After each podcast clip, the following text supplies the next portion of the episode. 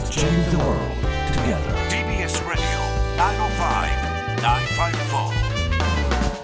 発信型ニュースプロジェク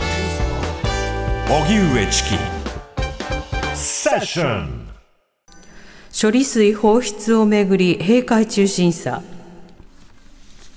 東京電力福島第一原発にたまる放射性物質トリチウムを含むアルプス処理水の海洋放出をめぐって国会では今日閉会中審査が行われています。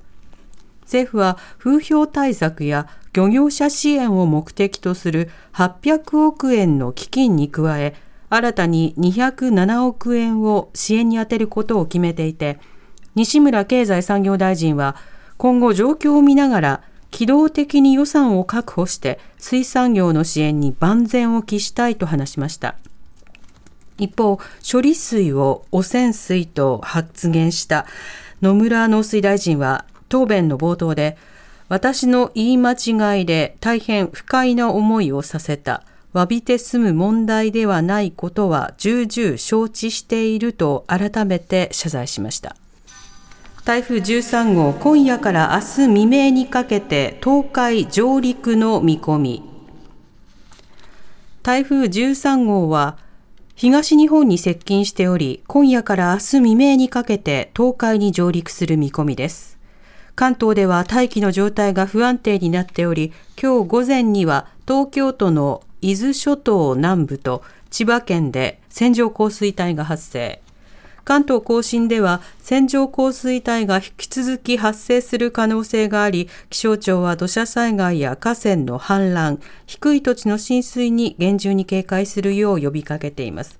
また台風の影響で東日本や東北では明日にかけて大雨となるところがある見込みです。ビッグモーターによる不正請求問題めぐり、損保ジャパン社長が隕石辞任へ。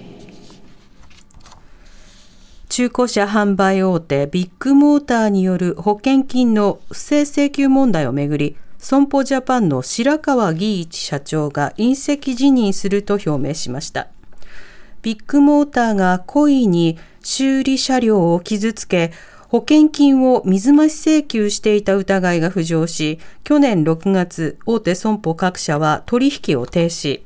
ただ、ビッグモーターに多数の出向者を送り込んでいた損保ジャパンは、唯一、翌月の去年7月に取引を再開していました。白川社長は、去年7月の役員会議で、ビッグモーターによる不正の可能性を認識しながら、関係悪化を懸念して取引再開を促す発言をしており、不正を助長した可能性も指摘されています。実質賃金16ヶ月連続で減少。厚生労働省が今日発表した7月の実質賃金は前の年の同じ月に比べて2.5%減少し16ヶ月連続のマイナスとなりました。現金給与総額は1.3%増加し19ヶ月連続の上昇となりましたが、実質賃金の計算に用いる消費者物価指数が3.9%上昇。特に卵や国産豚肉といった食料のほか、宿泊費などで高い伸び率が続いていて、厚生労働省は物価の上昇に対して賃金の伸びが追いついていない状況が続いているとしています。玉城デニー知事が国連演説へ。沖縄県の玉城デニー知事は今日、スイスのジュネーブで開催される国連人権理事会で18日に演説することを明らかにしました。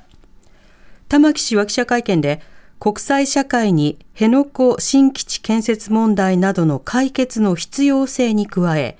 基地問題が沖縄だけの問題ではなく、人権、民主主義といった普遍的な問題であると訴えたいと述べました。一方、おとといの最高裁で国が申請した軟弱地盤改良工事をめぐって沖縄県が敗訴したことを受け、国の設計変更を承認するかどうかに関しては、担当部局と対応を検討中だと述べるにとどめています。ウクライナの反転攻勢に進展。アメリカの国務長官が支援継続を強調。アメリカのブリンケン国務長官は7日、NBC テレビのインタビューで、ウクライナ軍の反転攻勢について、この数週間で具体的な進展があったと述べました。ブリンケン国務長官は7日までウクライナを訪問。北部の村でインタビューに応じ、ゼレンスキー大統領との会談で戦況の詳しい説明を受けたとしました。また、アメリカ国内や同盟国などで指摘される支援疲れを念頭に、ロシア軍による攻撃でウクライナの市民が犠牲になり続けていることを忘れてはならないとし、アメリカや EU 諸国による支援継続の必要性を訴えました。おしまいに株価と為替の動きです。今日の東京株式市場日経平均株価は昨日に比べ384円ほど安い。32,606円84銭で取引を終えました。一方、東京外国為替市場円相場午後4時現在1ドル147円23銭から24銭で取引されています。TBS ラジオ。TBS ラジオ。荻上チキ荻上チキセッション